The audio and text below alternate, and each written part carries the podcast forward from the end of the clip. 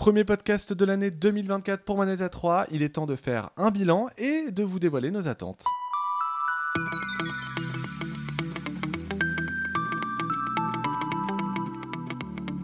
Excellente année à tous nos auditeurs, mais également à Alvin et Antistar. Salut Alvin et Antistar. Bonjour, et très bonne année 2024 à vous. Merci pour votre fidélité ah bah tout au long de l'année 2023 et, eh content que vous soyez là et au rendez-vous avec nous. Mais oui, euh, le podcast va avoir un an, franchement ça fait trop plaisir. Mais forcément, avant de voir l'année 2024 euh, côté euh, jeux vidéo, on va quand même s'intéresser et faire le bilan de l'année 2023. ces derniers mois, ils n'ont pas été de tout repos, mais juste avant euh, de passer à cette partie-là, je vous rappelle que nous avons un Patreon, un Patreon avec différents objectifs. Vous pouvez notamment écouter le podcast avec un peu d'avance, participer à la ligne éditoriale. N'hésitez pas, euh, euh, le lien se trouve directement dans la description de ce podcast. On attend tous vos soutiens.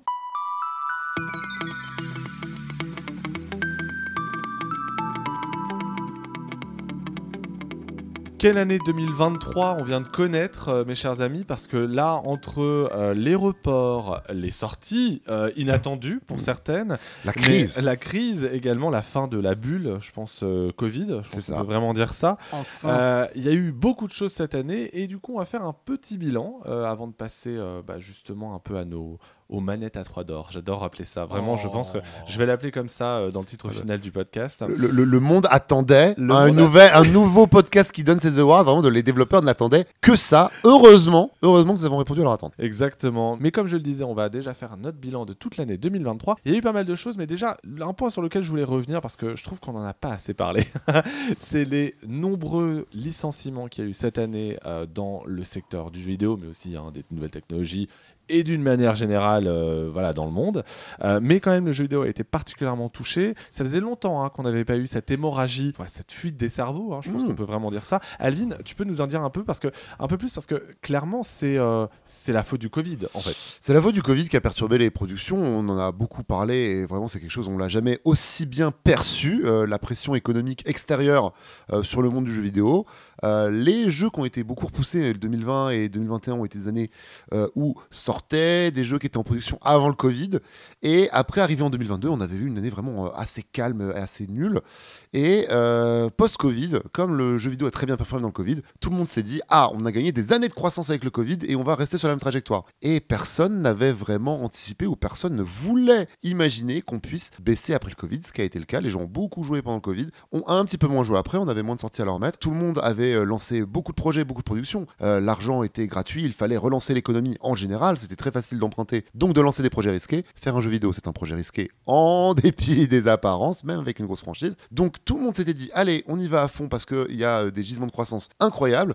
Et puis tout le monde a eu la gueule de bois arrivé fin 2022, début 2023, en voyant que merde, euh, produire des jeux, maintenant l'argent à emprunter est plus cher, les banques ont plus de mal à financer des projets risqués. Qui euh, prendrait le risque de lancer une franchise, d'aller débaucher des gens ailleurs très cher pour lancer des projets surnuméraires?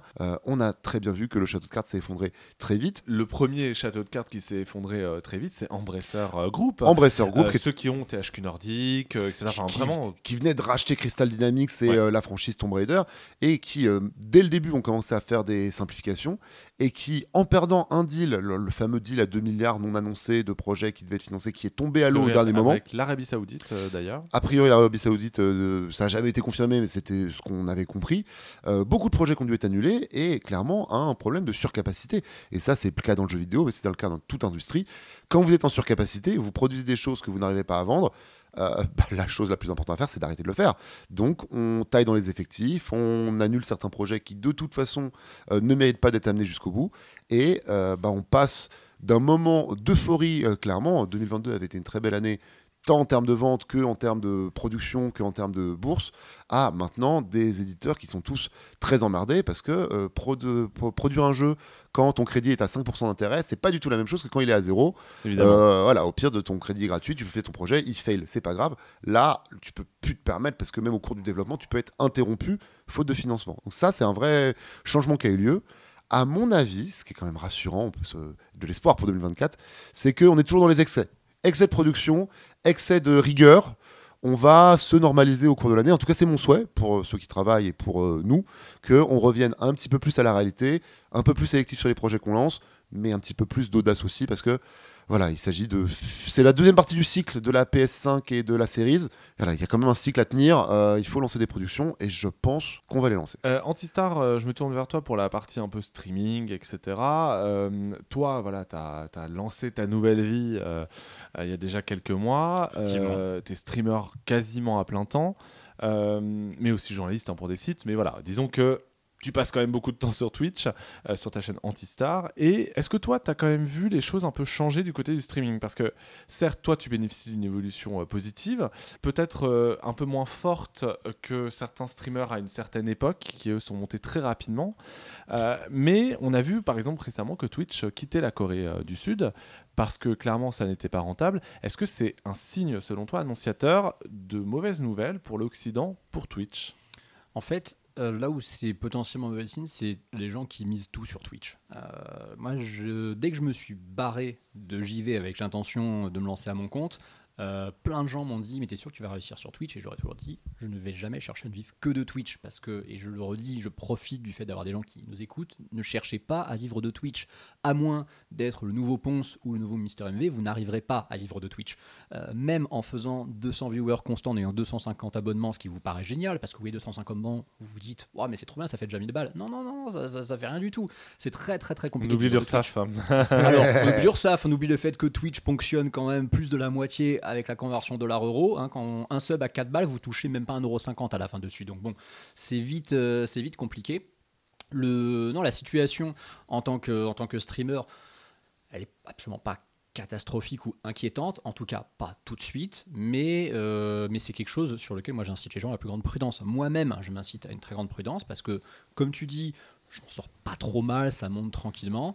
Euh, ces nouvelles en provenance de la Corée, effectivement, moi, je me sens pas potentiellement impacté dans le sens où, bon, je sais que je vais toujours faire les mêmes audiences. Par contre, est-ce que le business model de Twitch, lui, va pas effectivement en pâtir? Est-ce qu'on va pas se retrouver avec une nouvelle répartition euh, de Entre la pub et voilà. ça? Ça, c'est pas dit, c'est pas dit. C'est un des vrais sujets tech et télécommunications, la fameuse histoire de est-ce que, enfin, la neutralité jusque-là était que les opérateurs financent les tuyaux, point. Et maintenant que le streaming euh, vidéo, hein, quand on parle de streaming, on parle vraiment de, Disney, de Netflix, euh, consomme énormément de bandes passantes dans les tuyaux, tant et si bien que les opérateurs voudraient maintenant qu'ils le contribuent. C'est ce qui s'est passé encore, et pour Twitch, c'est ce qui s'est passé, c'est que mm. ils ont retourné le système où maintenant l'utilisateur euh, du tuyau est considéré comme le fournisseur de services. Et donc là, effectivement, il n'y avait plus de modèle pour Twitch. Si Twitch doit payer les frais d'internet pour la diffusion de ses streamers, ça ne passe plus. Et c'est vrai que c'est quelque chose c'est un serpent de mer dont on parle régulièrement en Europe.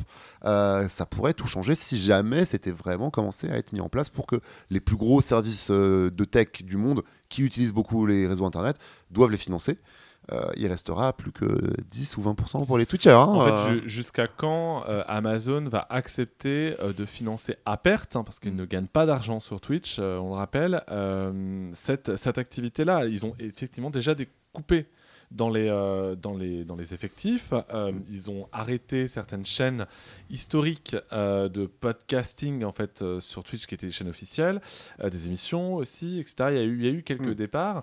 Un petit, un, petit, peu moins d'événements. Enfin, on, sent quand même qu'on est passé sur une deuxième phase sur Twitch où maintenant là il s'agit d'être rigoureux et de rendre la plateforme rentable, ce qui n'était pas du tout le cas avant. Il y a eu une explosion avec le Covid aussi de Twitch. Hein. On se rappelle tous à quel point, mm. bah, quand on était cloîtrés chez nous, le mieux qu'on avait à faire c'était soit de nous y mettre nous-mêmes, soit de passer nos journées à regarder des streams en fond. Mm. Euh, bon, on est loin déjà maintenant du moment où les gens ont retrouvé une vie à peu près normale, mais ce que je veux dire, c'est que aujourd'hui, c'est pas c'est pas nécessaire en mm. fait d'être d'être sur Twitch. T'as pas besoin d'être sur Twitch pour exister. Euh, il y, a plein de solutions de live qui ont émergé, les TikTok live, euh, les Instagram. Euh, on voit aujourd'hui, c'est vrai que c'est le TikTok live. T'as plus intérêt à TikTok que hein. Twitch. Hein. L'audience l'audience globale de Twitch, hein, l'audience France de Twitch est en légère baisse. Alors il n'y a, pas feu dans la demeure. Écoute, c'est vrai que c'est ce que disait Ultia en faisant un peu le bilan de ses propres audiences. Alors sachant qu'il n'y avait pas eu de Z Event, etc. cette année, mm. donc il y avait moins ces pics d'audience, mais il expliquait que après priori, oui, le nombre de visites, de visionnages de Twitch euh, de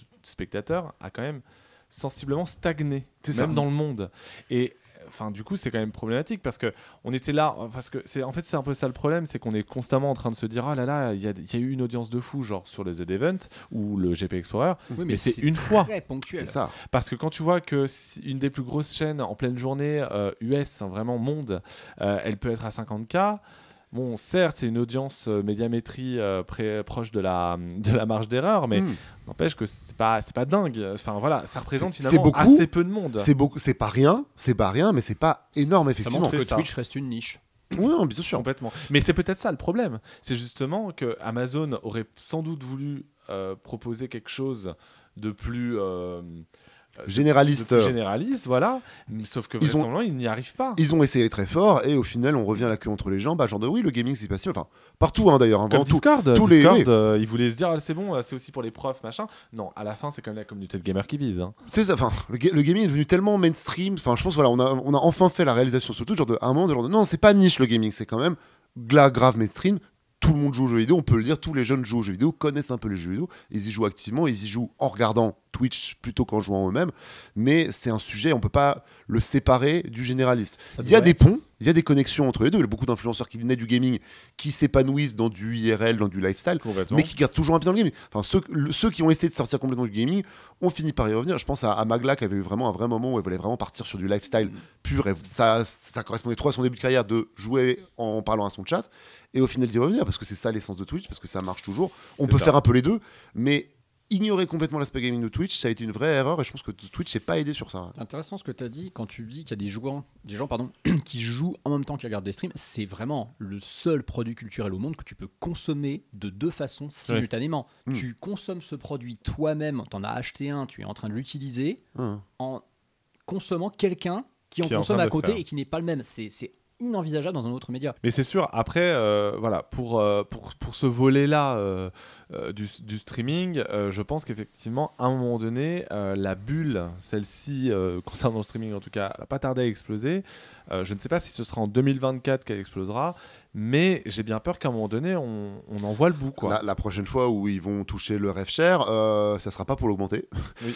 Et euh, la question c'est quand? Et euh, le moment où euh, déjà beaucoup de, enfin, la fameuse répartition de l'audience quand, quand le stream a fermé l'année dernière, ils avaient beaucoup expliqué qu'il y a aussi le fait que euh, les top streamers sont toujours en haut, mais pareil aussi stagnent, et que comme il y a de plus en plus de streamers, enfin, l'audience est vraiment étalée, la pyramide est de plus en plus Bah. plate. Plus, En fait, euh, plus un demi-million de nouveaux affiliés sur Twitch en 2023. C'est ça, avec une audience qui est à peu près constante, Ouais.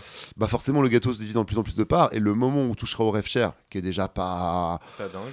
C'est déjà pas dingue, hein. enfin, enfin sans, il faut, il faut, euh, il faut un bon, si on pour se dégager un SMIC, il faut un bon socle de 200-300 subs et un bon 1000 balles de pub par mois euh, pour euh, y arriver en net.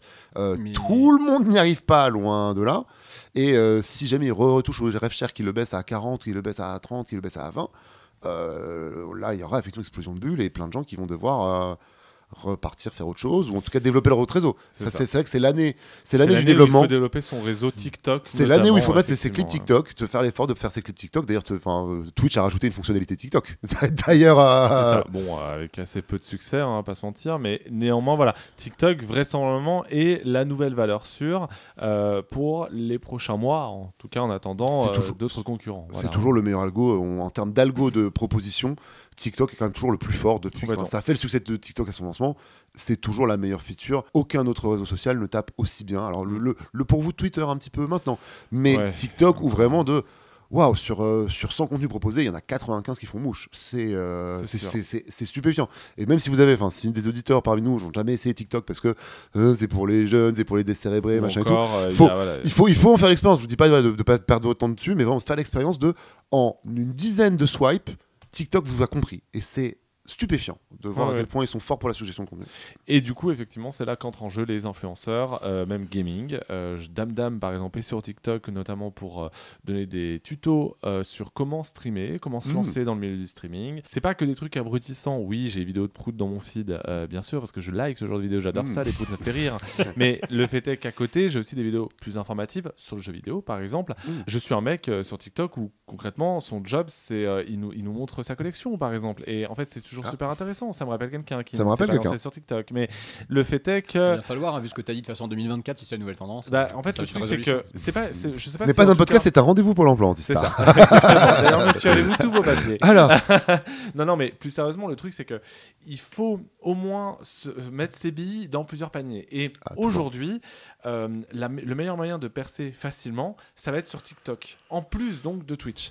Euh, le, le- TikTok a ces facilités-là Mm. parce qu'il y a un pouvoir de découverte. Il suffit d'une vidéo Ouais, on, pour on que ton compte explose. on- on peut percer avec un TikTok euh, sur TikTok, c'est Voilà. plus le cas nulle part ailleurs. Il y a peut-être, enfin, sur 2023, je me rappelle, il y a un buzz Twitch, un inconnu qui s'est révélé sur Twitch. C'était euh, le joueur de le joueur de Smash Bros qui est chez BMS eSport qui avait euh, fait un live à sa caisse de Carrefour. Oui, bah oui. Voilà, c'est le seul. En Oui, 2023, c'est le seul auquel je peux penser qui s'est révélé avec un buzz sur un contenu et qui est devenu voilà, qui pèse maintenant, qui est reconnu. voilà. euh, Mais euh, mais et, qui, et- et qui après a arrêté, c'est assez marrant ça aussi, parce que Mm. il a très vite arrêté parce qu'en en fait il, ne s'attendait pas à un tel succès et la pression de ce succès-là l'a empêché de reprendre. que maintenant il est dans, il est dans la team avec Joël, il est Ouais. plus en individuel. Mais voilà, il y, y a guère plus que sur TikTok qu'on peut avoir un tac, tu décolles et euh, tu peux monter quelque chose. Sur les autres plateformes, c'est absolument plus possible. Parlons quand même aussi des sorties jeux vidéo. Euh, Il y a eu euh, des belles choses cette année, en tout cas davantage qu'en 2021-2022. J'ai j'ai cette impression euh, Surtout personnelle. 2021. surtout 2021. On est, on est sorti en fait d'une période un peu compliquée où on était à cheval entre deux générations. Alors c'est toujours un Mm. petit peu le cas cette année, mais un peu moins. On a eu des gros jeux qui sont sortis, des grosses licences qui sont finalement sortis. Je pense à Assassin's Creed Mirage, mais aussi du coup à Starfield, évidemment, sans compter Baldur's Gate 3, mais on va le mettre à part parce qu'il est en early access. Globalement, comment vous retenez cette année en termes de sortie jeux vidéo? Elle a été satisfaisante, Antista? Très, euh, je considère que depuis 2017, c'est probablement la plus intéressante qu'on ait eu en termes de line-up. Il n'a pas manqué grand-chose en fin de compte. Euh, J'ai presque envie de dire que il y a un seul constructeur qui n'était pas trop au rendez-vous pour une fois, c'était Sony qui avait vraiment eu un line-up de fou en 2022. Ça s'est un peu essoufflé euh, cette année, on sent Il y a eu Spider-Man pour rattraper le y a tout. eu, quoi. ouais, mais Spider-Man, c'était top. C'est déjà bien. La seule vraie grosse exclue maison qu'ils avaient, elle est top, ça c'est indéniable. Mais c'est vrai qu'on a été habitué à des années tellement ouf de la part de Sony que dès qu'ils ont qu'une seule très grosse exclue vraiment à eux, on se dit c'est un peu en dessous. En dehors de Sony, je trouve que globalement tout le monde était au rendez-vous. Euh, et on a eu vraiment une immense diversité de choix cette année. C'est pas. Euh, t'as des années, t'as l'impression que certains genres sont complètement sous-exploités et que tu vas rien trouver à te mettre sous la dent si t'as un genre de prédilection et qui n'existe pas. En 2023, moi j'ai l'impression que tout le monde en a eu vraiment pour tous les goûts, que tu sois. Il y a eu un euh, Final Fantasy, il y a eu un Zelda, il y a eu un Mario, il y a eu un vrai qu'effectivement, en vrai, euh, c'est rare hein, d'avoir Il y a eu un Star Wars, il y a eu un Resident Evil, Ah, Tout à fait. Il y a eu un Bethesda. enfin, il y, a il y a eu un Harry Potter. Il y a eu Ouais. deux Bethesda. deux Alors, Mais Ne Il y a eu- l'oublions pas. oui. Il y, a- y y eu un jeu, il y a eu quand même du jeu de bagnole aussi. euh, il y a eu, euh, ouais. y a eu de l'indé de très très haute qualité, des très belles surprises. Euh, il y a du, il y a du jeu d'auteur avec Alan Wake 2, j'en reparlerai plus tard. Mhm. mais euh, non non, vraiment pour moi c'est une très très belle année euh, et c'est pas une année fourre-tout. où On se dit ouais bon il y a eu tout mais il n'y a pas eu beaucoup de grands jeux. Non non, vraiment ça fait partie de ces années où définir le fameux euh, Big Six des Game Awards n'était pas évident. T'as des années c'était très facile et tu disais même qui on va foutre dedans comme invité surprise parce qu'on sait pas qui mettre, genre 2021. Euh, là au moins Ouais. t'avais du choix. Alvin, toi, cette année, elle t'a convaincu? Oui, on a, on a repris ce qu'on disait sur le fait qu'après des années vraiment 2021-2022 poussives avec des rentrées notamment euh, assez, euh, assez légères. Enfin, je me rappelle, le- ce- c'est mes derniers mois à jeuxvideo.com où vraiment de, on s'occupait de la rubrique Solus et d'avoir vraiment genre de. C'était rare d'avoir un vrai 3 ou 4 semaines. Pas avec un gros jeu, genre juste avec un jeu où on pouvait euh, travailler nous. Alors, on s'est beaucoup rabattu. Alors, toute cette période du Covid a aussi permis l'émergence des jeux-services euh, comme on l'avait jamais vu. Je parle de Fortnite, Genshin Impact, Honkai Star Rail. Euh, on y reviendra, mais Honkai Star Rail a été vraiment une vraie, euh, une vraie claque aussi cette surprise, année ouais. de, euh, de qualité. On en avait déjà parlé dans l'émission, mais ce côté de waouh, c'est au niveau d'un grand JRPG type Square Enix, type Persona, en free-to-play. C'était quand même assez rare. L'année était dense. Euh, C'est pas l'année où j'ai le plus le temps de jouer. Enfin, jouer, jouer me rappelle le travail. Euh, c'est le Ah. drame. Le drame d'être journaliste de jeux vidéo ou euh, consultant, c'est que euh, le Baldur's Gate, pareil, je, je le garde pour plus tard parce que je sais qu'il faudra. Comme une envie de pisser, j'aurais envie d'y jouer. en coop. Voilà, c'est ça. Vraiment, je te jure, le jeu en vaut la peine. Je, je- il faudra vraiment de. Je, je sais que c'est extraordinaire, mais je sais qu'il va falloir trouver le temps. Euh, ça a été moins le cas. Je l'ai dit, j'avais essayé de faire le Zelda emporté par la hype. J'ai voulu jouer au Zelda avant qu'il me tombe des mains. Mais euh, globalement, une très belle année. On a eu de l'actu tous les mois, euh, ce qui avait clairement pas été le cas euh, auparavant. On est rentré dans la next gen cette année. Vraiment, C'est vrai. on, on a vraiment fini ce que tu disais sur le, le double le cross gen.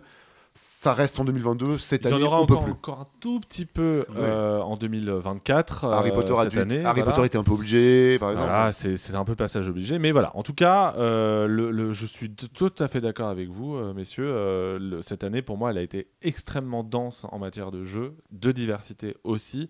C'était vraiment ça, je pense, le truc à retenir. Certes, euh, si vous étiez exclusif à un constructeur, tous ne se valent pas. Pas toujours facile. ouais. Euh, voilà, Nintendo globalement ça allait parce qu'ils ont un peu sorti leur dernière grosse cartouche et encore euh, cette année euh, 2024 ça a loin d'être dégueulasse chez Nintendo. Euh, mais le, le euh, ouais il y en a eu vraiment pour pour tous les pour tous les goûts à boire et à manger et ça c'est plutôt cool. Ça faisait longtemps qu'on n'avait pas eu une belle année comme ça donc euh, j'espère que euh, celle euh, qui se qui démarre là hein, euh, euh, de 2024 sera au moins aussi passionnante notamment avec l'annonce de la prochaine console euh, de Nintendo on l'espère. you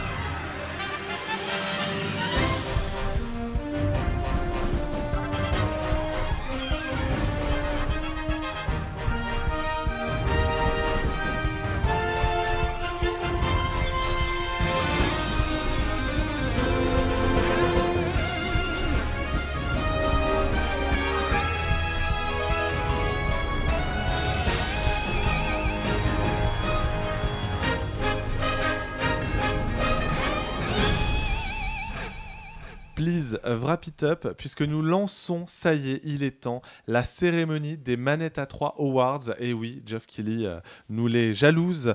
Euh, nous sommes très fiers. Ce sont des prix que nous avons préparés avec amour, euh, Alvin Antistar euh, et moi-même.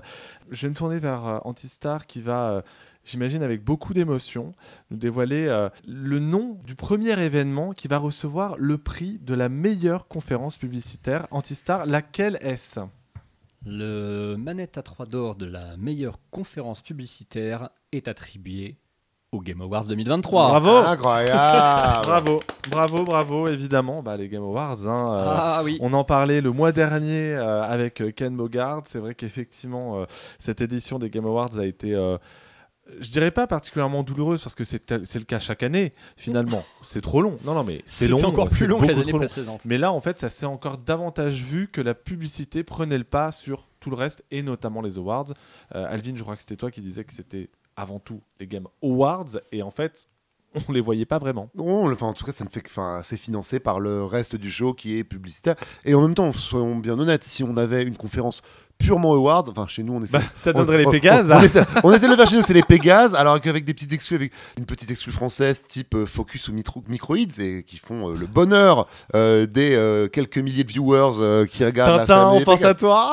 Tintin dans nos cœurs, vraiment le world premiere des Pégases euh, de l'année dernière. C'est pas mal, Donc- on a cité Tintin dans cette sélection Game On- Awards 2023. On a fini par citer Tintin dans la lettre à 3. GG. Ah, je, je- ah, bah écoutez, on aurait pu en parler au mois de décembre, mais c'est-à-dire que le jeu euh, est, euh, est archi buggé c'est et absolument jouable. C'est euh, c'est plutôt lui rendre service que de ne pas voilà, parler de lui. il pas, Et il sera peut-être dans une des catégories après. Moi, j'en vois au moins une dans laquelle il pourrait être adapté. on aurait Oui, pu, c'est c'est vrai. J'y aurais joué, j'y aurais pensé. Ah oui, oui, complètement. ouais, ouais. Mais on Je n'ai fait que on le a- regarder en On stream. a jeté notre dévolu sur un autre jeu pour cette catégorie. le, le, euh, donc oui, les Game Awards, effectivement, bah voilà, financés par de la publicité, Mm. c'est son financement principal. Et c'est comme ça qu'on équilibre le show, le- Voilà. un bon équilibre, effectivement, des nouveautés et euh, des awards. Si on faisait un tunnel de une heure de récompense avec des gens qui viennent faire leur speech, oh c'est triste, ils peuvent pas faire le speech. Vraiment, euh, vous mettez euh, 10 awards avec euh, 4 minutes de speech par personne. Voilà, vous n'irez pas au bout de ces awards, vous êtes en train de faire autre chose. hein, c'est le, le fameux drame de genre de oui, on veut moins de putaclic. Bah arrêtez de cliquer dessus Et, C'est euh, c'est effectivement, c'est un peu le serpent qui se mord la queue. Cela étant, euh, voilà, on peut quand même trouver contestable le fait est que à la fin, les gagnants du jeu de l'année euh, ont pas eu le droit à plus de 2 minutes 15, quoi. Ce qui est quand même un peu triste. ils hein. avaient loué le Peacock Theater pour 3 heures. euh, voilà. Il y a, il y a Euh, effectivement, il y a peut-être moyen que ce soit ça. hein. On rigole, mais Ah, en mais vrai, euh, Les si les techniciens, tu fais 3h1, tu dois payer une heure supplémentaire à tous les Ouais, techniciens et tu le fais pas. Donc, euh, Tout à fait, tout à fait. Donc, euh, bref, en tout cas, euh, voilà pour, pour ce bel Awards décerné au Game Awards 2023. Passons maintenant, mon cher euh, Alvin, si tu, euh, si tu veux bien. Euh, ah, bah non, c'est à chacun différent là. Le, ce- le- le- oui, le, le meilleur World Premier, on, le on- on meilleur diverge. World Premiere. On World diverge. On. Euh, et je trouve quand même qu'il y a une belle, pareil, il y a une belle diversité sur celui-ci. Le meilleur, ton meilleur World Premiere, mon cher Alvin, c'est quoi? Euh, donc c'était au Game Awards effectivement euh, du mois dernier avec Black Miss Wukong Est-ce que c'est les Game Awards qui t'ont convaincu Le trailer des Game Awards C'est le trailer Game Awards qui m'a vraiment euh, convaincu. Euh, là aussi euh, aidé par mon conjoint qui était épaté par la qui est- qui est fidélité d'origine chinoise. qui est hein, chinois lui-même et qui est épaté par la, la fidélité, par le, le sens du détail et le soin qui a été apporté. C'est vrai que c'est un jeu dont on parle depuis longtemps. Euh, c'est mon, petit joker entre guillemets pour l'année prochaine. Euh, en début de- d'année dernière, je vous avais call que euh, Armored Core 6 euh, Fires of Rubicon allait être un des succès de l'année, avait eu le Game Awards du meilleur jeu d'action, n'a pas déçu au final. Euh, c'est mon call. Je crois que c'est une des plus grosses ventes de la série, hein, d'ailleurs, me Oui, bien sûr. hein. C'est- C'était une, Probablement la plus grosse. c'était une série relativement confidentielle C'est euh, jusqu'ici euh, en dehors du Japon. C'est le premier Armored Core dont le jeu ne vaudra rien en occasion dans 10 ans. C'est vrai, alors que tout, enfin, mais, mais ils sortaient tous quand même en Europe et aux États-Unis Ouais. par on ne sait quel truc. Donc, mon call euh, de cette année, Black Myth Wukong devrait être au moins euh, en termes de réussi- une réussite artistique. Espérons-le de gameplay, mais avec son trailer là, euh, le boulot a été fait comme il faut. C'est un trailer où tu dis genre de OK, passez vos précommandes. Je pense que voilà, après ce trailer là, les précommandes peuvent s'ouvrir et en tout cas, c'est un jeu qu'on est sûr de voir l'année prochaine parce que euh, toi, Antistar, ton euh, meilleur World Premiere, euh, il ne sortira pas l'année prochaine. Eh non. Ah non, effectivement, mon meilleur World Premiere, c'est Marvel Blade par Arkane Lyon. Euh, on m'aurait dit trois jours avant ton World Premiere préféré des Awards sur un jeu d'Arkane Lyon, j'aurais dit hein, comment c'est possible? Ils font que des, ils ne font que des jeux en vue FPS alors que je déteste jouer en jeu en vue FPS. Euh, et en vrai, c'est ça pour le coup qui moi me donne grave envie parce que bon. Déjà, le trailer était super chouette. Euh, cette licence Blade, effectivement exploitée par Arkane Lyon, je pense qu'il y a moyen qu'on ait un très beau mariage à ce niveau-là. Euh, mais surtout, voilà, c'est ce virage euh, du FPS vers le TPS au niveau de l'angle de vue qui m'intéresse parce qu'à chaque fois que j'ai vu un studio qui ne faisait que du FPS passer subitement au TPS, ils l'ont très bien fait. Je pense à Respawn quand ils sont passés Ah, Jedi, ouais. de Star Wars Jedi, ils ont fait un super taf. Je pense à Guerrilla quand ils sont passés de Killzone à Horizon. À chaque fois que je vois un studio qui ne faisait que du FPS subitement tenter le TPS, ils ont vraiment euh, réussi leur coup d'essai avec brio. Et- Epic Games avec Fortnite. Epic Games avec Fortnite, c'est un bon exemple aussi. Eh hein. oui, tout à fait. ouais. Donc euh, ouais, moi je suis très très curieux de voir ça, franchement. Euh, On rappelle donc vu- le développement vient tout juste de commencer, Oui, donc oui, on euh, n'y aura pas avant. là, C'est un hein. jeu Trois qui ou sort pas quatre cette ans. année, ça c'est Voilà. sûr et certain. Euh, j'a- j'a- j'aurais pu, en vrai, j'aurais pu citer GTA 6, hein, c'est vrai, mais j'avais envie pour faire un petit peu, euh, comment dire, mon côté cocorico, citer ce jeu français qu'on a vu au Game Awards avec, en plus, son directeur créatif qui est venu qui nous a fait en plus un magnifique high kick à la caméra du, du plus bel effet. Euh, j'ai aimé le trailer, j'ai aimé la note d'intention, j'ai aimé la présentation du mec du studio qui est venu. On J'ai voyait tout des, aimé. des vibes incroyables. Ouais, Voilà. ouais. Je me suis dit, c'est ça, franchement, c'était mon vent de fraîcheur des, des- des Game Awards et c'était mon vent de fraîcheur de l'année parce que au moment de faire cette sélection, je me suis dit, bah, en fait, je retiens rien du Summer Game Fest en termes de World Premiere, donc du coup, je me rappelle de ça qui est plus récent, c'est vrai. Euh, moi, pour mon World Premiere, enfin mon meilleur World Premiere, euh, effectivement, j'aurais pareil pu euh, proposer GTA 6 parce que c'est vraiment probablement l'un des événements de l'année, voilà, euh, de l'année dernière. Mais le, le, euh, le truc, c'est que j'ai préféré plutôt m'intéresser à un autre projet un peu moins obvious, qui est Evolved, dont la Oh. première bande de gameplay a été dévoilée cette année. Certes, il avait été annoncé en 2018, hein, mais Vraiment, c'était le world première du gameplay. Et honnêtement, moi, j'ai pas été déçu parce que je, c'est exactement à ce à quoi je m'attendais. Euh, On rappelle que c'est un jeu comme The Elder Scrolls, euh, donc euh, en vue FPS, enfin en tout cas la première personne, dans l'univers de Pillars of Eternity, qui est un univers incroyable en termes de lore. C'est Obsidian derrière, donc a priori, pas de risque que le, le niveau d'écriture soit bas. L'écriture, ça va en général. Voilà. euh, Les bugs, euh, hmm, mais l'écriture, ça c'est va. ça. Bon, après, euh, visuellement, moi, j'ai pas, j'ai pas été déçu. Euh, c'est peut-être oui, peut-être que je m'attendais à quelque chose de plus impressionnant visuellement, mais en vrai, ça m'a pas choqué. et au contraire, je trouve qu'on on, on reprend un peu ce côté cartoonesque, mais vraiment des gros guillemets de Pillars of Eternity. Donc, tant mieux si on conserve cet aspect-là. Et j'espère sincèrement qu'on l'aura cette année. Vraiment, je croise les doigts. C'est euh, une des exclusivités Xbox PC que j'attends le plus vraiment. Euh, donc vivement, euh, j'espère en tout cas qu'il sera au moins au niveau d'un The Elder Scrolls, ce qui est pas chose facile euh, puisque même Bethesda a pas réussi avec Starfield. Donc euh, c'est euh, dire euh, le, le niveau du challenge. Messieurs, passons au meilleur méta jaune. Euh, et c'est toi qui as l'honneur de le faire, de le euh, présenter. bah oui, oui, euh, le meilleur méta jaune. euh, moi, j'ai pris euh, bah, encore une exclue Microsoft. Enfin, non, qui est même pas une exclue en plus. Mais qu'est-ce que c'est? C'est Minecraft Legends.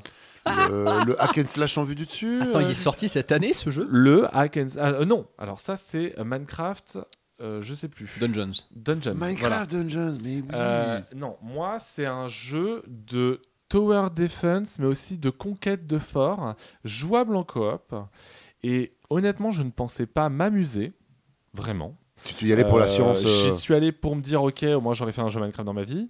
Euh, parce que Dungeon, je l'avais aimé, mais bon, c'était pas, c'était pas incroyable. Il y avait jeu cinq- il y avait- pour enfants, il y avait hein, 5 pour heures de campagne. hein. Voilà, les 5 heures de campagne. Euh, mais honnêtement, j'ai été assez surpris. Moi, je l'ai fait en coop avec euh, du coup mon copain et franchement, on s'est amusé. Je je dis pas que ça va, ça m'a passionné, mais cela étant, vu que le jeu a pas bien marché, et ben toutes les mages derrière, et ben elles étaient gratuites, pas en Mm. DLC contrairement à Dungeon. Ah. Eh ouais, bonne technique le jeu qui vide. Et, euh, mais le, Faut le- mais voilà donc méta jaune euh, oui parce que il révolutionne pas grand chose mais je trouve que l'intégration de l'univers de Minecraft à ce genre bah était plutôt pas mal et le jeu est plutôt bien jouable à la manette c'est ça qui est assez surprenant donc ouais petite surprise de cette année euh, qui mérite pas plus qu'un méta jaune hein. Euh, attention ne soyons pas Vérité. Le Euh, méta jaune, on pas rappelle, c'est entre 60 et 75 sur Metacritic, je crois. Euh, ouais faut que ce soit moins de 75 Moins de 75. voilà Euh, mon cher Alvin c'est quoi ton méta jaune toi? Je vous en avais parlé il y a quelques mois, c'est Sonic Superstars, le... sorti le même jour que Super Mario Wonder. hein. Mais Quel- quel forceur.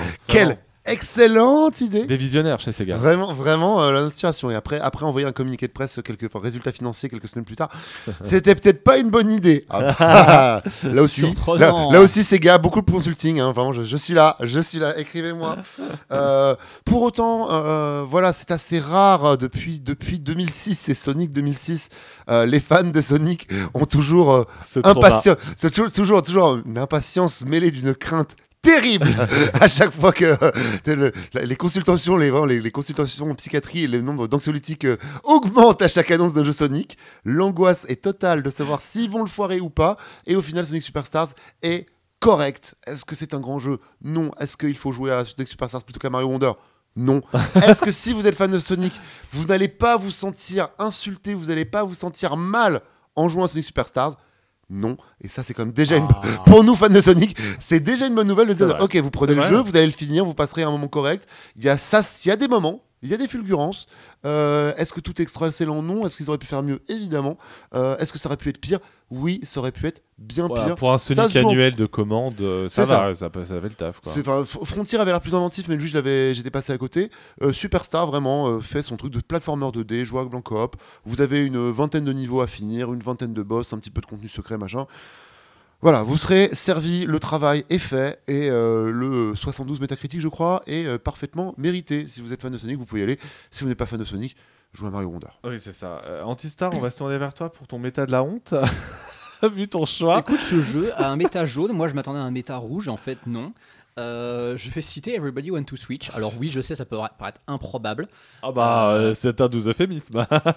La, vé- la vérité, c'est que Everybody Want to Switch, la première fois qu'on a vu un trailer de ce jeu, on rappelle le trailer que Nintendo n'a même pas voulu mettre dans son direct tellement il l'assumait pas. Euh, on s'est dit, mon dieu, qu'est-ce que c'est que ce truc cringe Et d'ailleurs, selon les rumeurs, même en interne, il ne l'assumait pas. Apparemment, hein, même vraiment, en interne, il hein. l'assumait pas. Le jeu était un enfer à développer. C'est une espèce de suite spirituelle de, Everybody, de One to Switch, qui était un des Mm. jeux de lancement de la Switch, qui, on le rappelle, aurait dû être inclus dans les Switch. hein. C'est ça. Totalement. Euh, mais c'est surtout un jeu qui passe beaucoup par la réalité augmentée, par une connexion smartphone, un jeu qui est pour moi très mal marketé par Nintendo, très difficile à expliquer, très difficile à faire comprendre au, public, et c'est très dommage parce que le concept est vraiment sympa. On avait eu l'occasion justement pour, euh, avec la team des Nintendo d'aller tester ce jeu dans le locaux de TikTok, ça ne s'invente pas, c'est TikTok France. drôle. Ça en dit long hein, quand même. Voilà. non mais ils avaient vraiment invité que des influenceurs et l'équipe des Nintendo, on était les plus proches de la presse gaming à être là, Mmh. littéralement. Ok.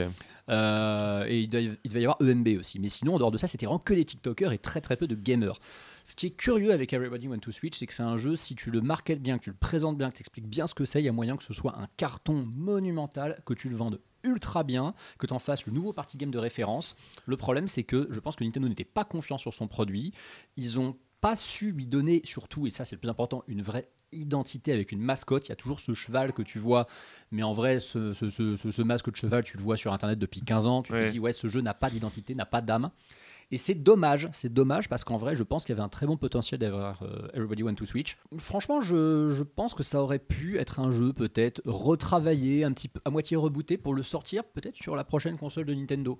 Là, bon, il sort vraiment au mauvais moment. En plus, il sort juste entre TOTK et Pikmin 4. C'était malheureusement le bid assuré. Euh, beaucoup de médias l'ont même pas testé d'ailleurs. Ça, sans aller jusqu'à dire que c'est un coup de cœur de l'année, faut pas déconner, mais c'est pas un mauvais souvenir. Je m'attendais à tellement pire que finalement, voilà, c'est mon, c'est ma mention euh, honorable. Bon, bah passons euh, maintenant euh, à la meilleure exclusivité. Euh, là, j'ai quand même un Ah. peu euh, l'impression bah, qu'on est tous d'accord, pour le coup. hein, euh, la meilleure exclusivité de l'année. Il n'y avait pas un choix tous. non plus. euh, Pas un choix de dingue, effectivement, vous avez raison. En même temps, on n'avait pas choisi Starfield. Euh, et c'est donc The Legend of Zelda. Euh, Tears Tears of of the the Kingdom, merci. Euh, voilà, on a, on l'a tous choisi. Il y a même, même Alvin qui l'avait acheté juste avant.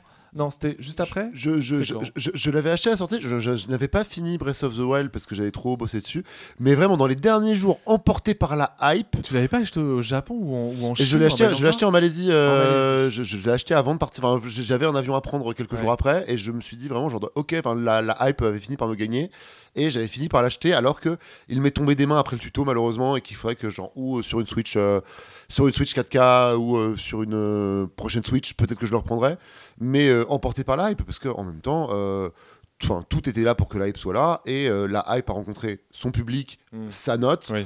Euh, voilà, enfin, le- quand ton jeu est survendu et qu'en fait, il ne l'est pas survendu, il est juste vendu. Euh, c'est déjà assez rare pour être applaudi et célébré. Après, toi, Antistar, est-ce que tu, tu y es passé dessus? Est-ce que, toi qui as beaucoup joué à Breath of the Wild, qui était devenu genre de, légendaire sur tes créneaux Matin of the Wild du dimanche, est-ce que il a reproduit? Est-ce qu'il remplace Breath of the Wild pour toi Ou est-ce qu'on a quand même le, le sentiment d'un DLC qui vient euh, compléter une expérience qui était déjà très complète? Ça, c'est un vieux débat, effectivement. Est-ce que TOTK est le plus grand DLC de tous les qu'on- temps? Qu'on a eu sur Spider-Man 2 Qu'on a aussi eu euh, cette année- fois, euh, voilà. l'an dernier. qu'on a vu sur God of War Ragnarok aussi l'année d'encore avant. Euh, non, Tears of the Kingdom, effectivement, c'est un immense jeu vidéo. C'est en fait, c'est probablement peut-être le meilleur jeu de l'histoire à ne pas être éligible légitimement au titre de Game of the Year parce que ce jeu effectivement il sort sans Breath of the Wild avant. Il n'y a aucune contestation possible. C'est un des plus grands jeux de tous les temps. Euh, le fait est qu'effectivement c'est vraiment une suite dans le même univers avec quand même un prolongement des idées de gameplay absolument ahurissant. Là vraiment un scénario beaucoup plus approfondi. C'est exactement ce qu'une suite de, de Breath of the Wild devait être ce qui est impressionnant c'est qu'il pousse les limites de la Switch encore plus loin au point qu'on se dit Très bah, en impressionnant. bah, ça, en ouais. fait, on, on se dit finalement, ouais, non, Breath of the Wild n'était pas le jeu qui repoussait la Switch à ses limites dès sa sortie. Non, Breath of the Wild était presque un brouillon finalement de, de, de TOTK. C'était le jeu final de la Wii U, hein, nous, on C'est l'oublie. ça. hein. Ce C'est qui, est, euh, ce, qui, ce qui- ce qui est dommage avec Tears of the Kingdom, et ça malheureusement le jeu n'y peut rien, hein, c'est son, plus grand malheur, c'est que l'effet waouh de dingue qu'on a tous eu avec Breath of the Wild sur nos 5-10 premières heures, voire même le jeu entier, Mm. Tears of the Kingdom, il nous le file peut-être pendant 5 heures, 10 heures. Régulièrement, on va avoir ces petites vibes de Ah, il n'y a aucun autre jeu qui me fait ça, mais c'est pas constant, malheureusement. Ces vibes-là, on va, on va les avoir euh, dans les cinématiques euh, qui sont plus nombreuses dans Tears of the Kingdom. Il y a, il Ouais. y a un truc. euh, en fait, moi, ce que j'ai aimé dans, dans Tears of the Kingdom, oui, effectivement, t'as pas l'effet, t'as plus l'effet wow. C'est vrai. Si tu l'as, mais il n'est pas constant.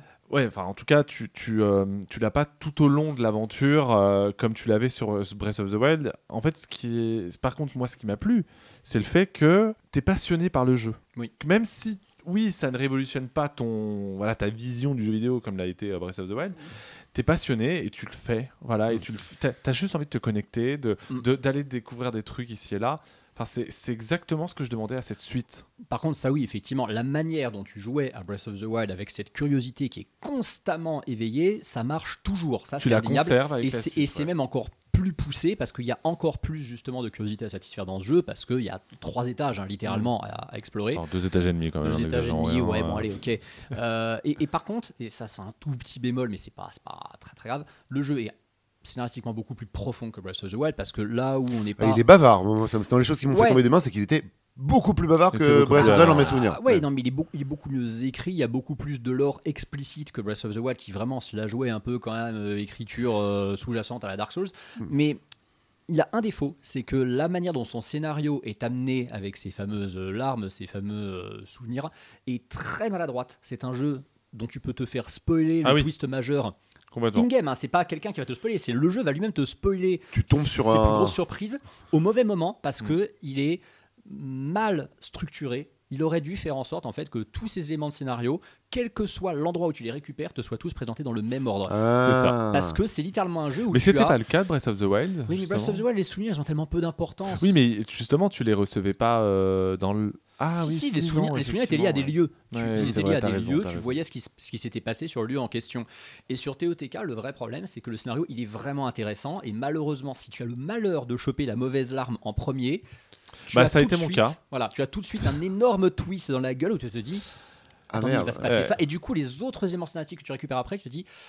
Ah ben ouais du coup il y a moins et tu les aurais eu dans l'ordre je pense que là Nintendo aurait peut-être peut-être fait un de ces jeux les plus scénaristiquement aboutis Ouais, de toute ça, ça a été mon cas effectivement. J'ai découvert le twist majeur donc euh, autour de ces larmes euh, bah, dès ma première larme. Euh, voilà, c'est c'est comme ça, hein, ça arrive. Mais euh, après, ça m'a pas euh, gêné outre mesure parce que déjà j'étais en mode oh, c'est trop bien et euh, Ah oui, n'ayant aucun ouf. esprit critique à ce moment-là.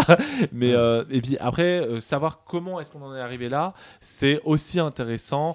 Bon voilà, oui, je suis par contre, bah, après, je suis d'accord avec toi, Antistar, hein, sur la construction. Effectivement, Nintendo aurait peut-être euh, dû apposer un peu plus de limites à force de donner trop de liberté. le finish de TOTK est insane, mais Oui. vraiment insane. C'est vrai. En termes de mise en scène le truc le plus fou que Très Nintendo ait jamais simple, fait. mais vraiment cool. Et franchement, FF16, fallait vraiment qu'il soit en 4K pour nous impressionner plus que ça. Ouais, Ok. Voilà. c'est ça. Ah ouais, le finish est, est- est assez dingue, même si euh, très facile. Hein, euh, les- de toute façon, les boss ont jamais été très euh, C'est un difficiles. hein, finish dans- à la jeu Zelda. Sony. Voilà. Voilà. Mais c'est c'est vraiment, vraiment incroyable, hein, honnêtement. euh. Messieurs, passons, euh, si vous le voulez bien, euh, au, à la catégorie le meilleur jeu qui a sa place sur le Game Pass, car faut pas pousser.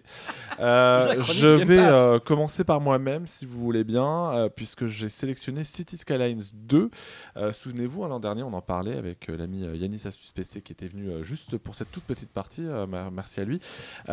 Et on avait, bah, on avait un peu regretté pas mal de choses dans ce City Skylines 2, euh, notamment le fait qu'il n'était malheureusement pas aussi complet que le 1. Même sans les DLC, le truc c'est que bah voilà, c'est un peu le problème qu'il y avait eu avec les Sims 4. Hmm. Bah, on, a, on a vite il y a- y y moins Voilà. de contenu que dans un jeu qui a 10 extensions dans la gueule, euh, ce qui était le cas. Et le Mais- truc, c'est que là, il faut, il faut du contenu parce qu'on on, on fait le tour vraiment des possibilités, à moins que vous soyez vraiment en mode, ah, je, veux, f- je veux faire la meilleure ville possible, machin, en une vingtaine d'heures de jeu. C'est d'ailleurs, non, je crois Oui, que j'ai non, 34 heures de jeu sur ce. Oui, ça, mais en 2-3 villes, vous avez exploré euh, les possibilités du truc. Hum, C'est en early access dans le Game Pass, disons-le comme ça. ça. C'est très bien d'avoir mis dans le Game Pass pour le côté early access. Quand euh, ils sortiront des extensions un peu sérieuses, là ils pourront commencer un peu le temps. Voilà. Attention, on sort une extension, puis après on le sort. Alors maintenant que vous êtes bien accro. Euh, non, Déjà, mais- il y a les modes hein, qui doivent arriver en début d'année prochaine. C'est ça, Euh, la version console également, mais tout, enfin, bah, du plaisir. Vraiment, ça faisait 10 ans que j'avais pas joué à City Skylines, du plaisir en jouant à City Skylines 2, mais je l'aurais pas acheté, il était très bien dans le Game Pass. Exactement. Alors, autre jeu euh, que tu n'aurais pas acheté mais qui était très bien dans le Game Pass, mon cher, euh, euh, mon cher Alvin. Oh bah tiens, euh, qui est-ce qu'on retrouve? Il faut quand même un award, même des awards, il faut quand même noter la sortie de Starfield en 2023. C'est vrai, On le peut bilan, pas, là. on peut pas. euh, quand même, voilà, quand même deux, soirs, eh, quand même deux, deux fois trois heures, euh, pas tout à fait désagréable, exaltante certainement pas, euh, mais pas aussi désagréable. On dirait que tu parles du podcast là. C'est dur d'entendre de Pas exaltante, mais pas désagréable. Bah, T'as résumé Sylvain Trinel en fait. Peu de choses près. Non, il est, il est toujours uti- utile et pas Utile et désagréable. agréable. Utile et pas Il désagréable. n'est pas inutile et pas désagréable. Euh, Starfield, donc, Skyrim dans l'espace, ni plus ni moins. Euh, c'est choquant de voir à quel point Starfield et Skyrim dans l'espace, euh, c'est choquant de voir à quel point le, gra- le- le, hum, gameplay de Skyrim a vieilli. Pour autant, euh, saluons l'effort. Euh, ils ont, enfin, la promesse est tenue. C'était la promesse qu'ils avaient faite, c'est la promesse qu'ils ont tenue. Est-ce que c'est nous le problème? Est-ce que c'est eux le problème? On ne le saura jamais, puisque Oh, de toute si, façon, je pense que c'est le problème. Alors, Euh, une partie du problème, c'était eux. Euh, c'est ça, le, le- le pilotage spatial. Pourquoi, pourquoi ces combats spatiaux Mm. nuls et pas agréables? Euh, Pourquoi sur pas avoir un petit peu plus guidé l'exploration des planètes Te laisser le chercher? Enfin, tu cherches toi-même la planète pour qu'au final tout soit automatisé. Euh, renforcer un peu les dialogues, peut-être un petit peu plus. Le, la du début aurait pu être un peu plus euh, musclée. Euh, voilà, Starfield est un jeu à découvrir dans le Game Pass. Effectivement, c'était pas un énorme jeu à payer 80 euros à son lancement. Euh, Peut-être plus tard, voilà, voilà, avec il a un notamment peu les modes, etc. Il a un potentiel. Alors, alors, les modes, ça a l'air un peu compliqué parce que Oui, la, la parce que, co- la- ouais, la- la- comme, la communauté modding a dit genre, euh, écoutez, on s'amuse, enfin, on s'amuse déjà pas sur le jeu, alors on va pas s'amuser avec des mods. Ouais. Donc les modeurs sont pas super chauds. Euh, pour autant, ils vont quand même l'entretenir. Je pense qu'il y aura quand même du contenu. On n'est pas à l'abri que ça devienne un meilleur jeu. Et l'expérience vaut quand même le coup d'être tenté. Que Euh, c'est dur. Pas terminé, je ne sais pas. Enfin, de vous dire, c'est la meilleure campagne de votre vie. Non, certainement pas. Euh, pour autant, C'est les meilleurs, c'est parmi les meilleurs secondaires ça. de, de, de votre vie. on va Mais il y a quand même, comme voilà, ça. c'est c'est comme ce côté, si euh, plus jeune vous avez euh, sur Morrowind, sur Oblivion, sur Skyrim, eu sur ce, cette, cette- cette étrange cu- cu- curiosité qu'on a au début quand Mm. on est lâché dans la première ville et que tu vas parler à des gens au pif et qu'il peut se passer des choses assez ouf en parlant à n'importe qui, bah la ville, arriver dans la première ville de Starfield, ça mérite quand même ce petit truc de ah, ok, aller voir ce qui se passe, comprendre ce qu'on te demande, un peu partir en mission.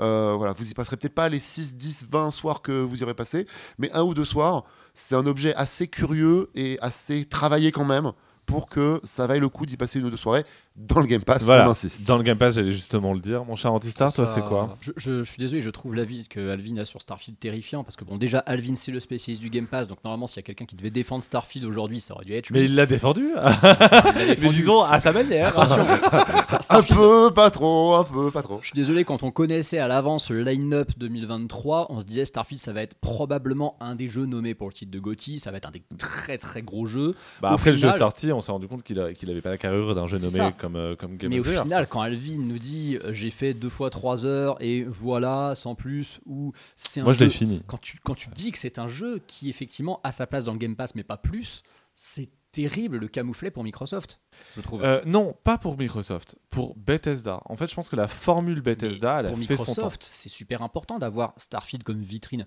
C'est censé Ah, être mais la plus oui. grosse Mais exclusivité l'erreur, Microsoft. l'erreur aura probablement été euh, de mettre Starfield comme vitrine. Mais ça, malheureusement, euh, on n'y peut rien. Enfin, je veux dire, en tout cas en tant que joueur. Et, et en fait, c'était Forza, on avait tous Oui, les yeux oui, dessus, en alors fait, c'était c'était Forza. Le, le fait est, le fait est que euh, Starfield, c'est un jeu sympathique. À l'heure actuelle, en fait, le truc, c'est que tout dépendra de sa vie. Si on prend Skyrim Vanilla, donc sans les mods, sans rien, euh, l'expérience de Starfield est moins douloureuse que Skyrim Vanilla. Oui, mais Skyrim, au moment où il sort, il marque les esprits. S'il y avait eu les Game Awards en 2011, Oui, Skyrim. enfin, il marque les esprits. Moi, j'aime bien Zelda Scrolls. hein, J'adore la saga Ouais. même, mais il marque les esprits parce que à l'époque, les joueurs, en tout cas les testeurs, s'en- s'enjaillaient peut-être un peu trop vite. Puis, on était avant GTA 5, on était avant Zelda Voilà. Of the Wild, ok, c'était un peu tout pété. Ah, mais on oui, sortait mais de génération de jeux assez pétés aussi. On, on était en plein dans la, la génération 2020, 2010, 2011, c'est le moment où on découvre les patchs, qu'on peut faire des patchs aussi sur console.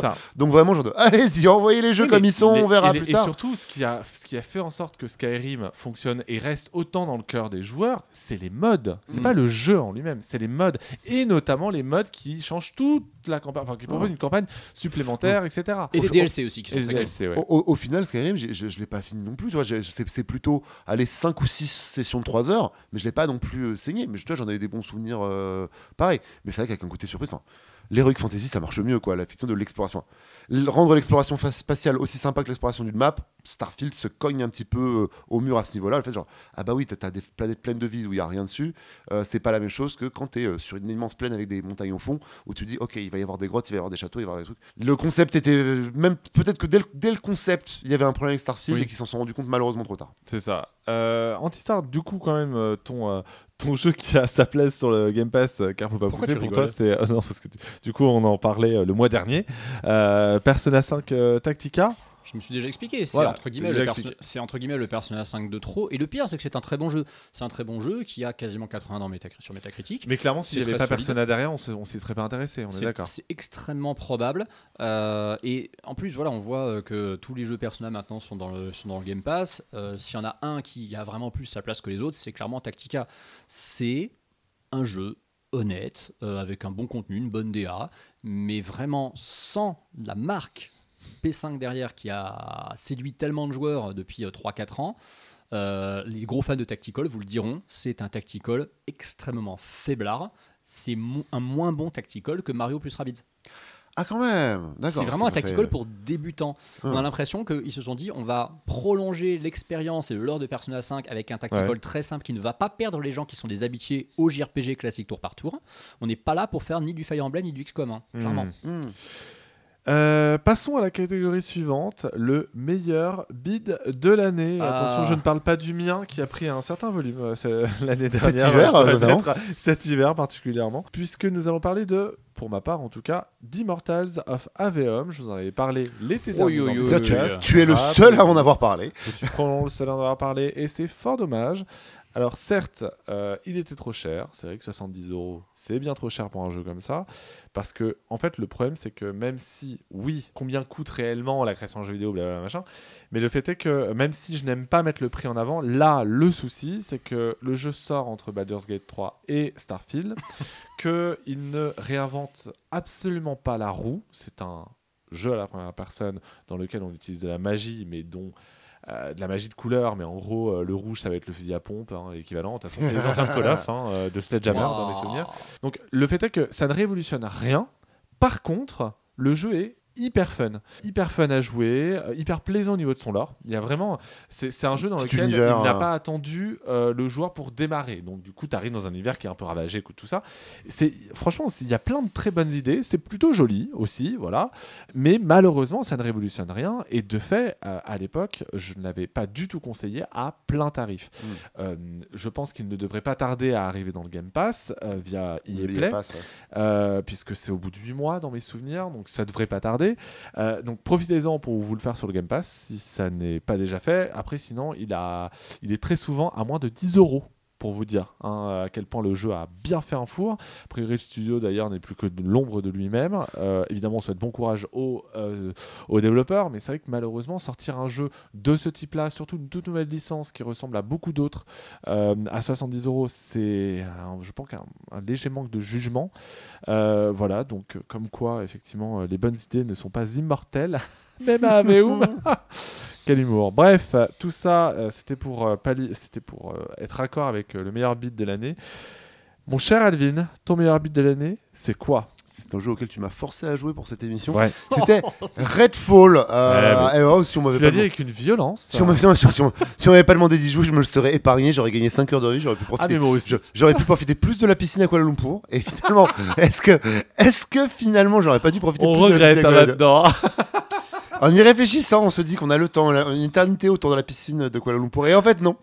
Euh, non, Redfall, c'est dommage. Il y avait des idées, il y avait, il y avait une idée, il y, avait, une idée. idée d'univers, euh, il y avait une idée de gameplay. euh, L'exécution n'a pas suivi. Voilà, l'exécution de 4 joueurs. hein, voilà. Le principe de genre, ok, une, une île des côtes américaines qui se fait envahir par les vampires et quelques résistants résistent. Et pourquoi pas? Euh, Et en fait, non.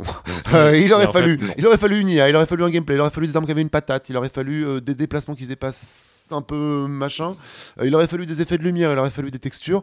Euh, bref, il aurait fallu un jeu. Euh, il n'y avait qu'un concept. Euh, c'est dommage. On sent que, alors c'est Arkane Austin, c'est pas le Arkane Lyon, machin, mais c'est quand même Arkane. Donc il y a quand même.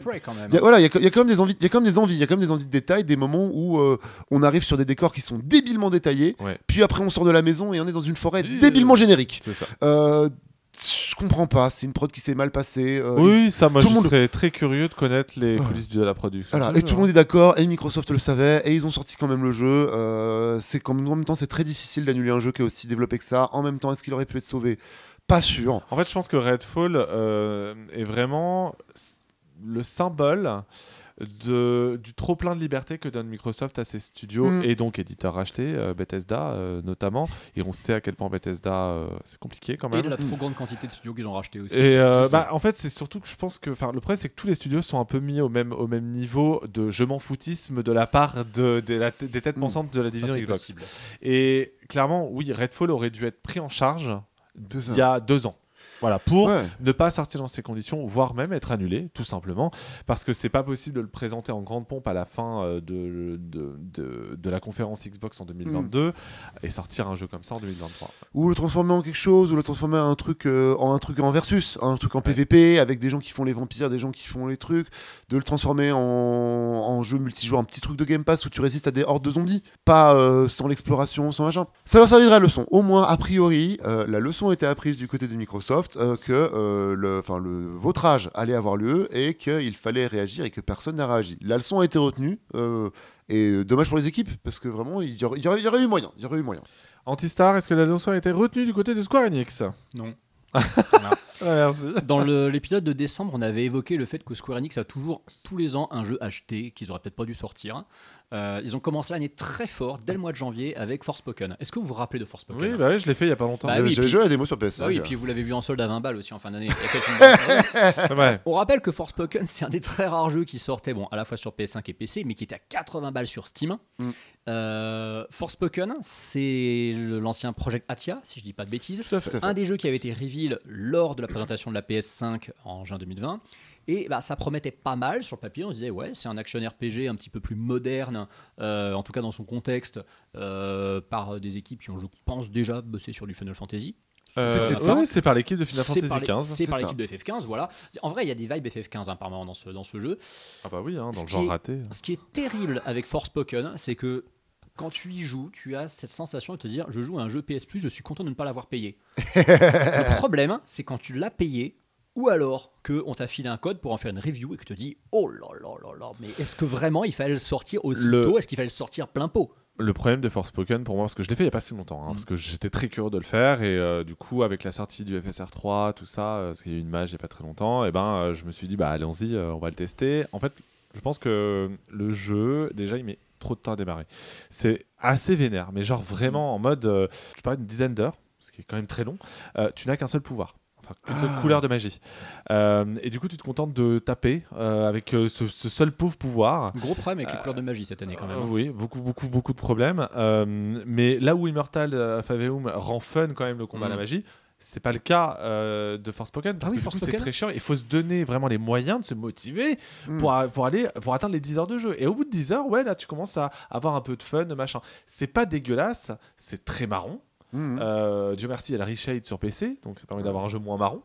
C'est un jeu marron, quoi. Les- les- et puis l'écriture est compliquée. euh, les- Ah, l'écriture, c'est catastrophique, hein. l'héroïne- est écrite comme une. euh, Enfin voilà, avec, Ah, avec tout le respect, comme, une, une, une New-Yorkaise noire de 20 ans qui parle comme une New-Yorkaise des de 20 japonais. ans. Enfin, c'est le par cliché japonais de, la, de, la, de la gamine Qui- noire ouais. de 20 ans. C'est ça, comme ils imaginent une meuf euh, cool, une New-Yorkaise cool, Voilà. alors que, qui en fait des qui caisses. sort des putains Avec à peu près le- toutes les deux minutes. Euh, le, grimoire qui parle comme un vieux british euh, qui euh, fait des essais de faire de l'humour de vieux british les deux personnages se trouvent pas ils se parlent sans se comprendre toi tu comprends rien derrière ton enfin le peu sur- que j'ai vu sur la démo Ouais, ouais. d'avoir déjà le moment de, de genre de- mais qui a écrit ça? Pourquoi? Attention les gars merde quand vous faites un RPG l'écriture quoi l'écriture Ah, mais l'écriture les musiques et le game system hein, vraiment L'écriture, c'est typiquement tout le problème Hmm. du JRPG japonais aujourd'hui.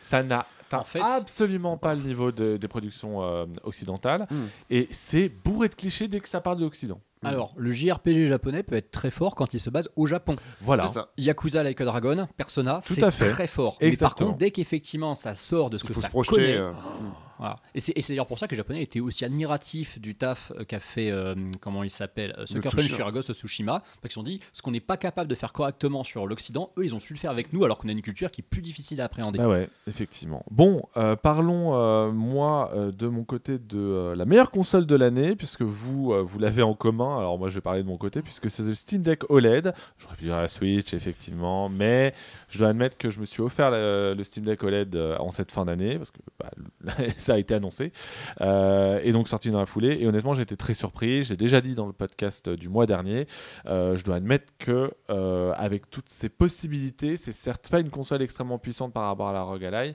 mais honnêtement, moi je joue au xCloud, je profite aussi de, de l'émulation, mais aussi des jeux en dur sur Steam. C'est un plaisir, la console est vraiment, vraiment, vraiment cool et l'écran OLED est évidemment superbe. hein. Je pense que tous les possesseurs de Switch OLED savent de quoi je parle. Euh, voilà, mais du coup, justement, de Switch, c'est votre console préférée de l'année dernière, euh, messieurs? T'as pas changé en dernier lieu, Alvin? Je l'ai changé en dernier lieu Ah oui. parce qu'après j'ai réfléchi et qu'effectivement oh, la Switch pas alors pas Oui, tant- parce que toi, t'avais choisi la PS5 à la base. Pas tant parce que alors au final parce que je me suis rendu compte que j'ai pas beaucoup joué à la Switch, j'ai pas beaucoup joué à la PS5, j'ai surtout joué sur mon PC pour euh, et sur ma Xbox pour le Game Pass au final. Donc la Xbox c'est Mais- ta console de l'année, Alvin. Avoue-le. Non parce que je- les jeux Game Pass sont toujours des jeux de Game Pass quand même et euh, non à la fin à la fin juste pour le line-up pour le line-up de la Switch qui a quand même fait un, un très beau euh, un très beau tiercé avec Tears of the Kingdom, Pikmin 4 et euh, Mario Wonder. Voilà, il y en a aucun qui est acheté et c'est des jeux où c'est des jeux, J'aurais la patience de brancher la Switch, j'aurais une Switch OLED où j'aurais beaucoup plus de transport. J'aurais- Je, je prendrais le TGV tous les matins comme tout anti-star.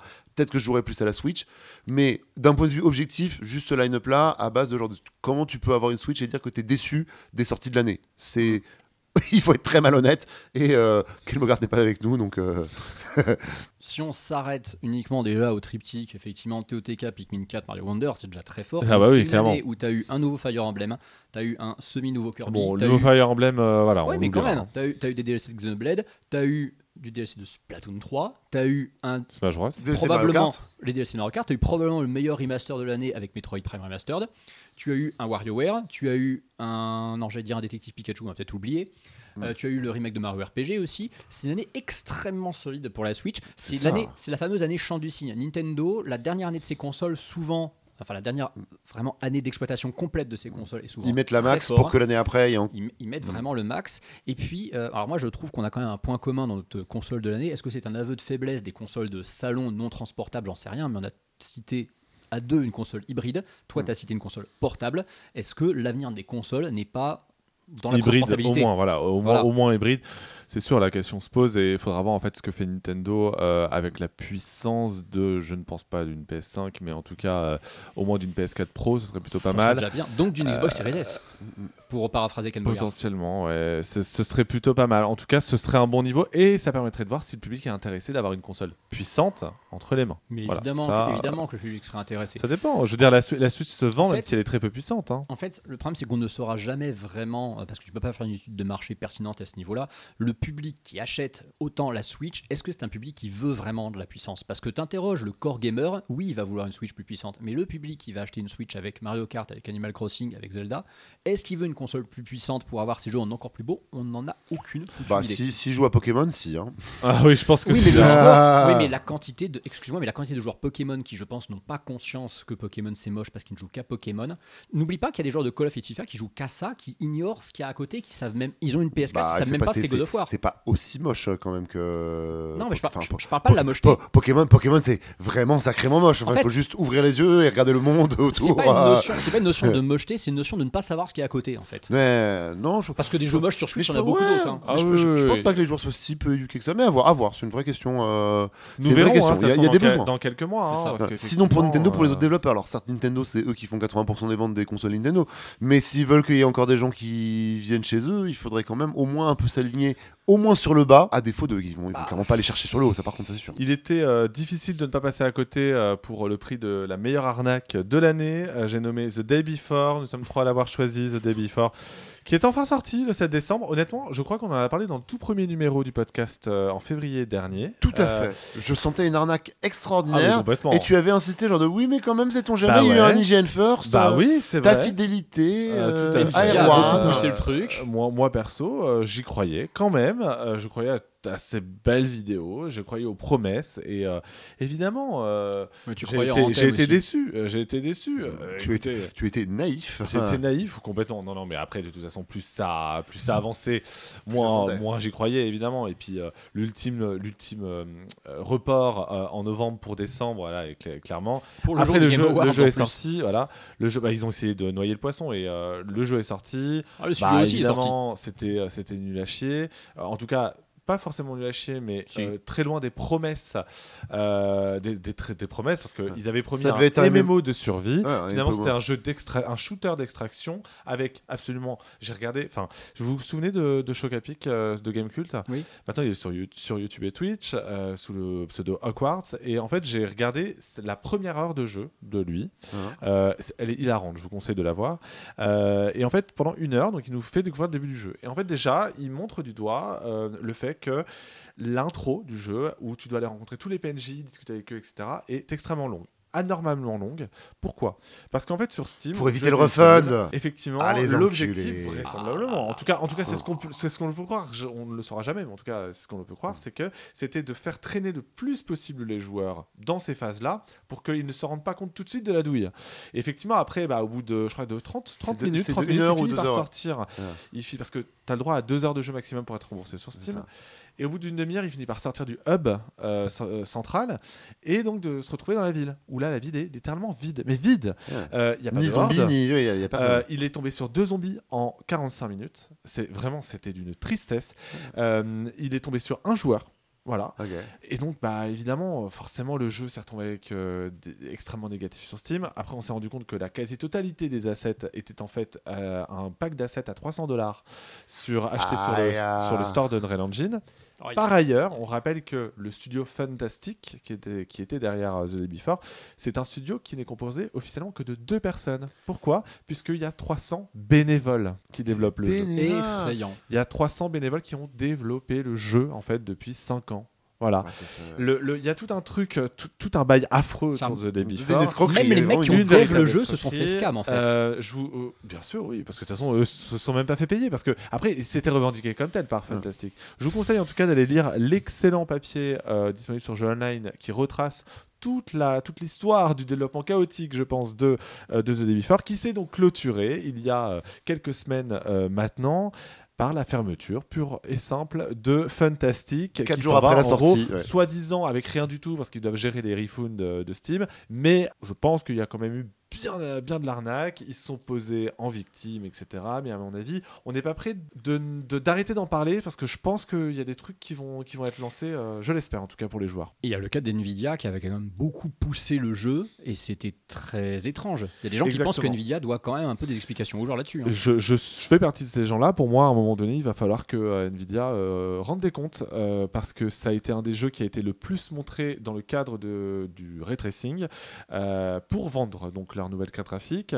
Et c'est marrant parce que maintenant on les entend plus beaucoup, euh, Nvidia. Donc euh, je trouve que en fait se pose quand même la responsabilité à un moment donné euh, de ce type d'acteur, mais aussi de la presse, parce que évidemment IGN US qui, qui, avait fait un, IGN First, alors évidemment ils sont pas responsables à la fin parce que bah, on leur file un, IGN First sur un jeu, sur un des jeux les plus wishlistés de Steam, ils disent ok les gars ça a l'air pas mal, tu mm. vois. Et après bah, si le développeur derrière bullshit des choses, c'est pas de la faute, c'est pas de la faute de, d'hygiène. Mais malgré tout, je pense que toute cette presse et ces influenceurs, euh, ces youtubeurs qui ont beaucoup trop hypé le jeu, bah là, ils essaient un peu de se rattraper. Euh, ils, ont essayé de se rattraper avec, euh, avec la sortie chaotique du jeu. Mais bon, on verra bien. Passons maintenant, ça y est, après l'arnaque de l'année, le meilleur jeu de l'année.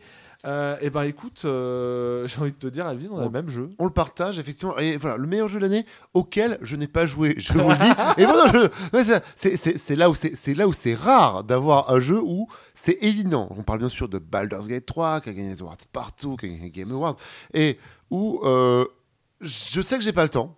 Euh, je sais j'ai pas envie de me faire spoiler, donc je suis pas allé non plus. Voilà, à part quelques extraits, quelques bouts de bouts de stream que j'ai vu passer sur Twitter, je suis pas allé regarder une vraie partie et tout. Mais le jeu a l'air tellement quali et tellement ouf que je me le garde pour quand j'aurai du temps et la motive pour euh, me mettre dedans. Mais je sais très bien d'ici là qu'il m'attend un truc extraordinaire. Enfin, tous ceux qui ont joué, qui vous en parlent, euh, en parlent avec des étoiles dans les yeux. Euh, la liberté de choix, la profondeur de l'histoire, la profondeur des personnages, la profondeur de la quête, avec des vrais moments, semble-t-il, extrêmement méta, incroyables. Enfin, voilà, on m'a valé de moments narrativement incroyables. Un système de combat solide, graphiquement, ça a l'air merveilleux toutes les cases sont cochées, vraiment. Enfin, on en a dit euh, tellement de bien en 2023, on va continuer à en dire du bien en 2024, que voilà, même sans, sans y jouer, euh, c'est rare de savoir que, ok, je sais à 100% que je vais m'éclater sur le jeu et euh, je peux croire tout le monde, tout le monde. Enfin, vous avez entendu quelqu'un dire qu'il a été déçu ou qu'il n'a pas aimé ou qu'il voudrait pas.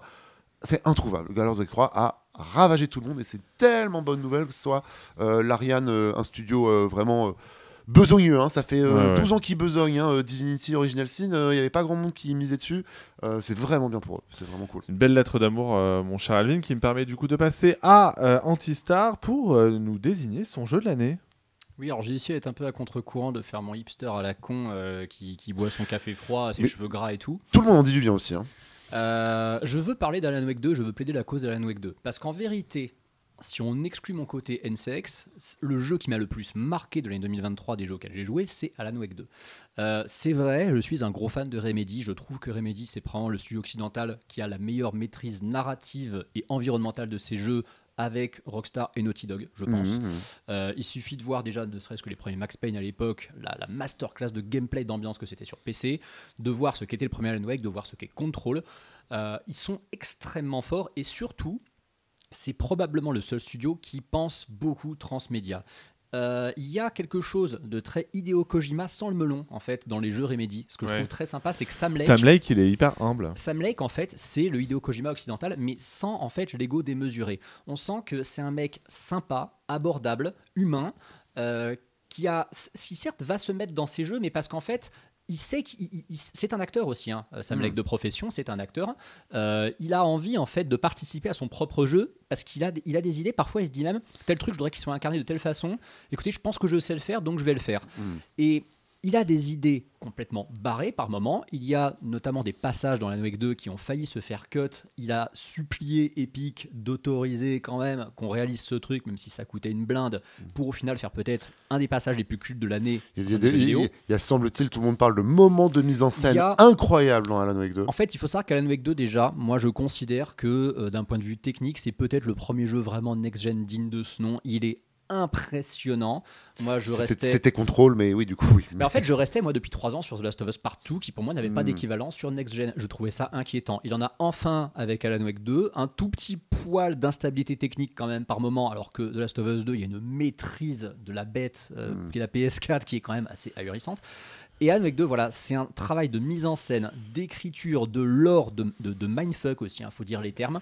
On sent que c'est un studio qui voulait faire ce jeu à tout prix, qui a essayé, quitte à ce que le jeu ne sorte pas en physique, de trouver l'éditeur qui soit OK pour sortir ce projet. C'est ce qu'on appelle un jeu d'auteur, hein, clairement. C'est un jeu qui aurait pu complètement bider. Et je trouve ça super cool qu'il ait eu déjà beaucoup de nominations, beaucoup de récompenses. Et en plus, bah, les meilleurs moments des Game Awards pour moi, c'était ceux où Sam Lake était présent sur scène. et le fameux concert, c'est un coup de cœur énorme. Rappel, est-ce qu'on a besoin d'avoir fait euh, Alan Wake 1 pour jouer à Alan Wake 2 On l'appréciera beaucoup plus en ayant fait le 1. Et le DLC de contrôle. Et sinon, vous pouvez trouver des vidéos sur YouTube euh, 10 minutes Oui, qui oui, vous euh, sûr, euh, update facilement. Enfin, enfin, Alors, il y a vous- une excellente. Vous, vous forcez pas à jouer au, vous forcez pas à jouer au 1 qui a vraiment vieilli. hein. Il y a une excellente vidéo effectivement qui résume l'ensemble de l'histoire de Alan Wake 1 et du DLC de contrôle. Par Sam Lake lui-même. euh, non, alors par Sam Lake, oui, mais du coup vous en avez une en français. Ah oui, Euh, je sais plus exactement qui est le Qui l'a plagié euh, Qui l'a probablement plagié, euh, évidemment. Gat Review, on te salue. voilà, si euh, s'il nous écoute, euh, n'hésite pas à faire euh, Manetta 4. euh, on, te dira, on ne te dira rien, on dira que c'était ton idée, que c'était brillant. Vraiment, euh, voilà, mais voilà, en tout cas, n'hésitez pas à aller sur YouTube pour découvrir cette vidéo si vous ne voulez pas vous refaire le 1 qui est effectivement pas très bien vieilli en termes de gameplay mm. et même le DLC de contrôle. «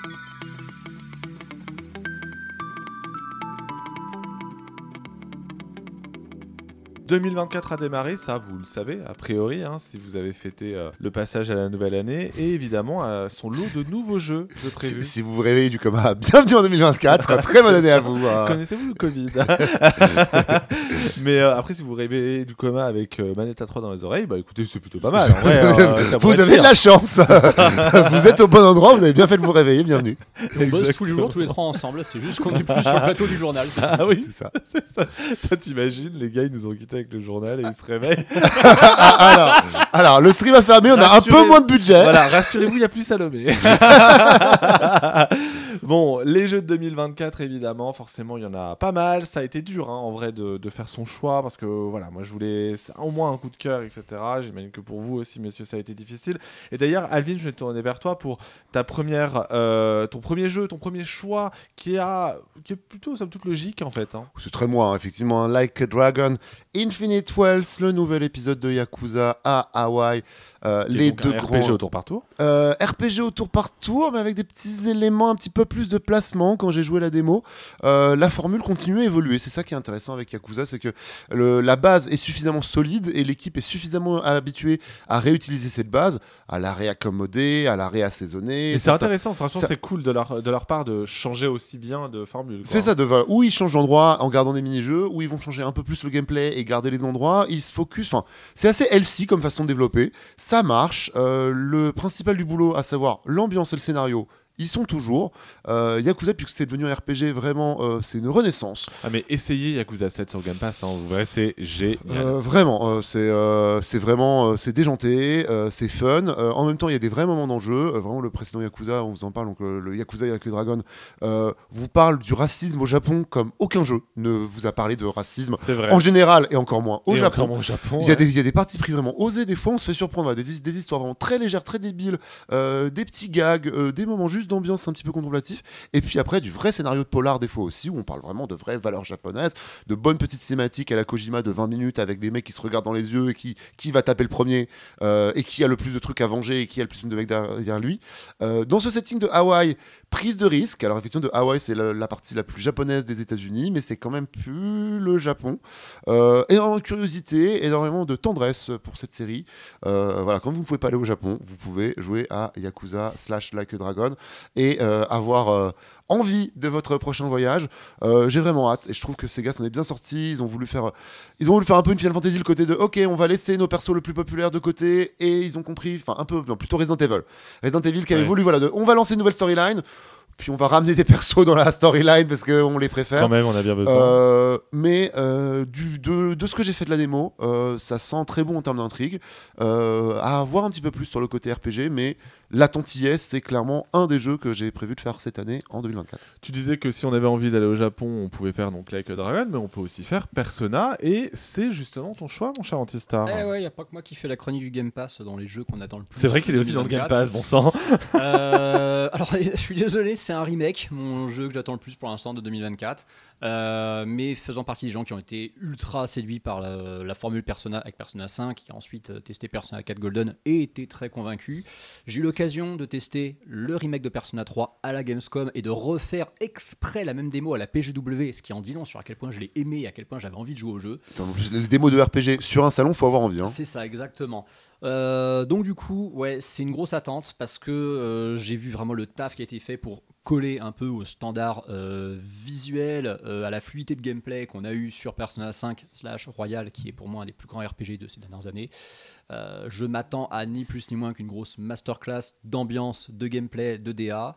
Et oui, c'est un remake, mais bon, on a bien Resident Evil 4 Remake qui était nommé dans les... pour le GOTY, donc pourquoi pas vrai. attendre Persona C'est 3 Reload Effectivement. Et donc pour moi, euh, le jeu que j'attends le plus cette année, même si on n'est pas sûr que ça sorte cette année parce qu'il a déjà été repoussé par Ubisoft alors qu'il devait sortir en mars, c'est Star Wars Outlaws. Pourquoi? Bah parce que c'est Massive et que euh, Massive m'a déjà agréablement surpris en décembre dernier avec Avatar et puis globalement The Division euh, est une bonne licence. Euh, elle a ses défauts mais c'est une bonne licence. Là, voir Massive, vu comment ils ont réussi à maîtriser l'univers de Avatar, j'ai hâte de les voir à la manœuvre sur Star Wars. J'ai juste peur que en termes d'histoire, ce soit pas euh, incroyable parce que l- l'époque à laquelle ça se passe, c'est vu et revu. Donc, à un moment donné, en fait, ça serait bien qu'on se renouvelle et qu'on aille sur des, sur des époques qui n'ont pas forcément été beaucoup faites. C'est Euh, toujours casse-gueule, Star Wars, l'univers est tellement dense qu'il reste finalement pas beaucoup de place pour euh, les épisodes mineurs et ça, il va et- falloir qu'ils s'en sortent. et hein. Voilà, et en même temps, tu vois, ce qui aurait été cool, c'est peut-être d'avoir un jeu sur leur nouvel univers, qui est Mm. la Haute République, euh, qui se déroule bien avant donc la première trilogie. Ça, ça aurait été bien parce qu'ils l'ont sorti en bouquin et en, et en comics, mais en fait, il n'y a pas eu de jeu, il n'y a pas eu de film, il y a donc vraiment dommage. je- Mais c'est pas grave. En soi, la vidéo de gameplay que l'on a vue, si elle n'est pas trop bullshitée, est quand même vraiment cool. C'est peut-être parce qu'il n'y a pas eu de film dessus, justement, qu'ils l'exploitent pas. Peut-être qu'ils veulent pas prendre de risques en utilisant quelque chose qui va être vendeur. Oui, Mm. alors que effectivement les bouquins et le comic c'est une- pas une vraie prise de risque. euh, Tu, tu as raison, euh, Antistar. Donc on verra. Je ne sais pas quand est-ce que ça sort, mais en tout cas c'est un jeu exclusivement next gen. La, la- la démo m'avait vraiment la, la présentation qu'il y avait eu vrai. m'avait convaincu moi-même qui suis vraiment pas du tout de client d'univers Star Wars euh, il avait quand même d'une vraie vibe de RPG adulte un Mm. peu posée euh, étonnante pour un studio qui d'habitude fait des jeux multijoueurs en plus c'était Ouais. vraiment pas gagné. Pareil. J'ai même eu l'impression de voir le trailer de ce qu'aurait pu être Beyond Good and Evil 2 s'il avait existé. Écoutez, en tout cas, euh, d'ailleurs, je vous rappelle qu'en ce début d'année, il y a euh, un remaster de Beyond Good and Evil 1 qui doit sortir euh, sur console. Donc on verra ce que ça donne. Mais, Et tant mais d'en parler. Euh, oui, parce que moi, en vrai, il va, a priori, il est aussi euh, prévu sur Switch. Et bah, du coup, je vais me l'acheter, moi, le remaster de Beyond Good and Evil 1 sur Switch. Voilà, et je vous emmerde. Messieurs. parce que je vois vos regards Deck il tourne pas sur ton Steam Deck Si, euh, oh, voilà, si, probablement. voilà, mais bon, il n'est pas compatible Steam Deck, la version d'origine. Donc, il faut que j'attende le remaster. Voilà, c'est normal. Mon cher euh, Alvin, toi, parle de remaster tu donnes des leçons euh, sur mon Beyond Good and Evil, mais ça attend FF7. ça, ça- ça- fait maintenant, donc nous sommes en 2024, donc ça doit faire à peu près, en tout cas au moins 20 ans, plus de, plus de 20, 25 ans, quelque chose comme ça, que je boucle sur FF7. Et euh, la boucle n'est pas finie, Final Fantasy VII Rebirth, qui sera l'autre claque de 2024, je l'espère. Euh, démo Paris Games Week assez convaincante, euh, assez content de voir comme euh, les équipes de Square Enix ont compris comment, enfin en tout cas maîtrisent cette réécriture de FF7. ils ont trouvé les espaces où on pouvait rajouter du contenu tout en restant relativement fidèle à la trame principale. Enfin, relativement fidèle. Enfin, le premier jeu l'était, le deuxième devrait commencer à accentuer sur les, les, changements, les dislocations temporelles, puisqu'il y a vraiment un vrai clin d'œil au fait que, genre, de... non, c'est plus FF7. Euh, ça a l'air génial, euh, les personnages reviennent, euh, les décors, c'est des décors que j'ai imaginés des milliers de fois quand j'étais jeune. Mais là, en version, du coup. Qui prennent vie, qui prennent de la hauteur, qui prennent la largeur. Il y a des mini-jeux, il y a des activités, il y a de la cinématique, il y a de l'animation. Peut-être un peu plus. Le seul truc qui m'a un peu euh, l'aspérité qui m'a un peu rebuté sur le, sur le salon quand j'y ai joué à Paris Games Week. Le système de combat, euh, ce système de combat, comme dans FF7 euh, Remake le premier, FF7 Remake le premier, le système de combat m'est vraiment rentré dans les mains au bout de 25 heures, donc arrivé à 80% du jeu. J'ai peur que Rebirth à ce côté, genre un peu sapin de Noël, feu d'artifice qui passe un peu dans tous les sens, où t'as pas trop l'impression de comprendre ce que tu fais, jusqu'à ce que tu arrives à la fin du jeu, genre ah ok, je faisais plein de trucs un peu au pif et en fait je, les, je, comprends un peu tard. Hmm. C'est vraiment le seul problème que j'ai eu sur CFS7 Remake, mais sur l'univers et la réécriture de l'univers et l'exploitation, voilà, je suis vraiment fan, en fan tout turbo zinzin de FF7. Euh, je suis dedans, euh, ça sera mon jeu de l'année euh, prochaine, c'est là où je serai Day One et où on me parlera plus pendant une semaine. Turbo zinzin, ok Vital. Totalement zinzin. Antista, est-ce que toi aussi euh, tu comptes euh, prendre une semaine de silence euh, médiatique lors de la sortie du jeu de ton deuxième jeu que tu attends le plus cette année? Bah Non, parce que je vais le streamer. alors déjà, vous m'avez piqué Star Wars Outlaws et FF7 Rebirth, parce que je, les aurais, non, je les aurais volontiers pris. je vous aurais bien cité l'exclu PS5 qui sera annoncé un jour, parce que pour l'instant, il n'y en a pas. Mais bon, on va prendre Princess Peach Showtime, parce qu'en vérité, c'est, je pense, la dernière exclue vraiment inédite de la Switch. Après, on aura des exclus Switch qui seront des remakes ou des portages ou des collections euh, de ce que tu veux. Euh, non, en vrai, Princess Peach Showtime, mine de rien, je l'attends quand même pas mal parce que après cette réécriture très intéressante du personnage de Peach dans le film Super Mario Bros, j'ai l'impression qu'ils vont peut-être donner un rôle un peu moins pain bêche à Peach dans un jeu euh, qui va où elle va sans aller jusqu'à dire qu'elle va être badass, ça va être autre chose que le Super Princess Peach qui était sorti sur DS, mm. qui était un jeu mignon tout plein mais blindé de clichés quand même à la limite du sexiste. Je, je m'attends à un joli petit cadeau d'adieu, euh, rose bonbon certes, pour, euh, pour la Switch avec ce Princess Peach Showtime. Franchement, parce que c'est. Est-ce que c'est un platformer? Est-ce que c'est un RPG Est-ce que c'est un puzzle game? On n'a aucune foutue idée, mais j'ai envie d'y croire. Je me dis franchement, ça peut être un chouette jeu pour enfin en finir avec cette console 7 ans après. Et du coup, bah ouais, c'est presque par défaut un des jeux que j'attends le plus de 2024. Qu'il l'ait teasé, alors que, enfin, qu'il l'ait teasé sans montrer le gameplay, sans montrer quoi il s'agit, sans montrer de date, c'est que je pense quand même qu'ils sont confiants pour qu'ils aient lâché ce micro teasing en mode genre de. Ça. ça va être sucré, ça va être bien. Euh, sans en dire plus, c'est très pas Nintendo de faire ça, et euh, ça rend d'autant plus curieux. Moi de mon côté, vous vous en doutez, hein, euh, le deuxième jeu que j'attends le plus en cette année 2024 et qui Destiny 3.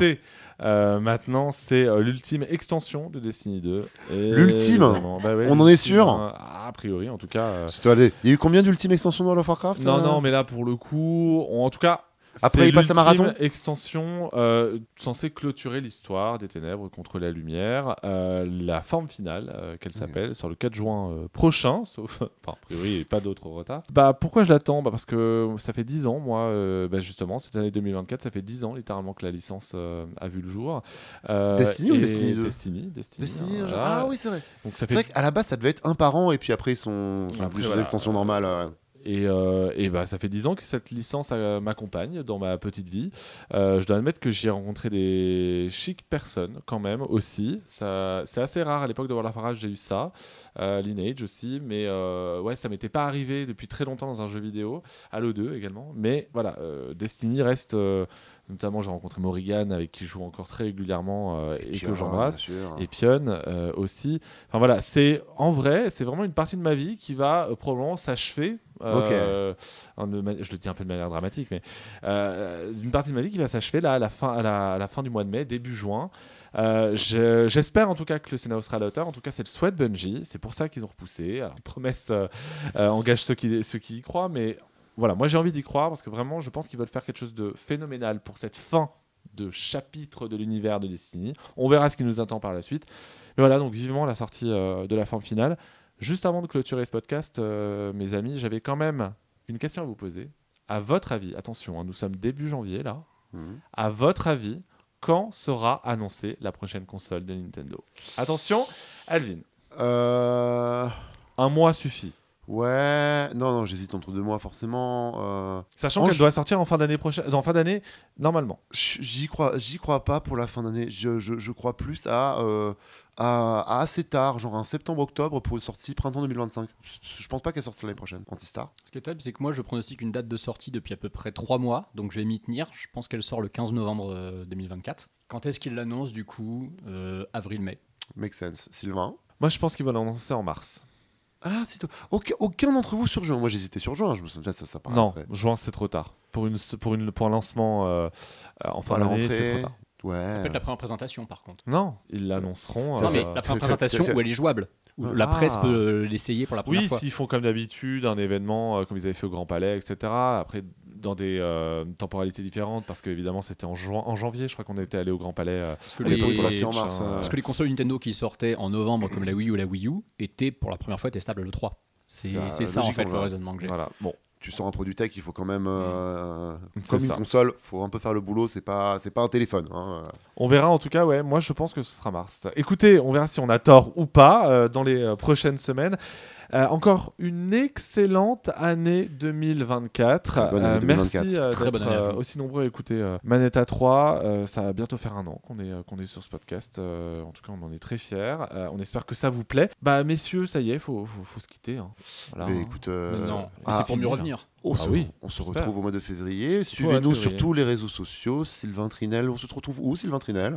Ouais, ben écoute, chez BFM TV. Chez BFM que, maintenant. Effectivement, euh, je suis journaliste maintenant pour, euh, pour BFM TV, en tout cas Tech Co, très exactement, avec euh, notre chère Mélinda, euh, que vous connaissez si vous avez connu la JVTV et le stream. Je suis très heureux de ce changement de travail pour ma part. Mon cher Alvin, toi de ton côté, tu continues le consulting et tu as beaucoup de boulot en ce moment. Pas mal de boulot cet hiver, effectivement. Beaucoup de gens qui ont besoin d'aide. Bookloop.com pour voir mes activités de consulting et euh, vous aider à développer votre jeu, à faire qu'il marche. Euh, profitez de mon expérience et puis suivez-moi sur les réseaux sociaux. Sinon, si vous voulez euh, des photos euh, de bouffe, d'Asie et de gym, euh, ça. Alvin underscore stick sur Instagram principalement, sur Twitter, Blue Sky, Threads, euh, un petit peu partout. Voilà, Threads est sorti, c'est vrai. Maintenant, il faut se mettre, Threads est il faut sorti, se mettre à, hein. Threads- il faut se mettre à Threads. euh, là, ça Ouais, y est. ouais, ouais, ça y est, les boomers que l'on est. euh, encore un réseau social. Antistar, tu vas t'inscrire sur Threads?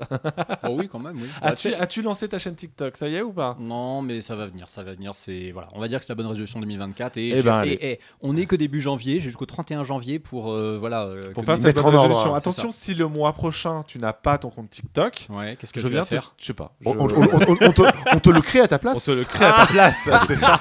On Et tu pourrais le regretter.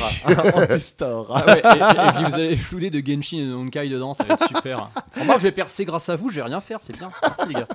Exactement. Et ben écoutez au mois prochain et bah bonne année à tous.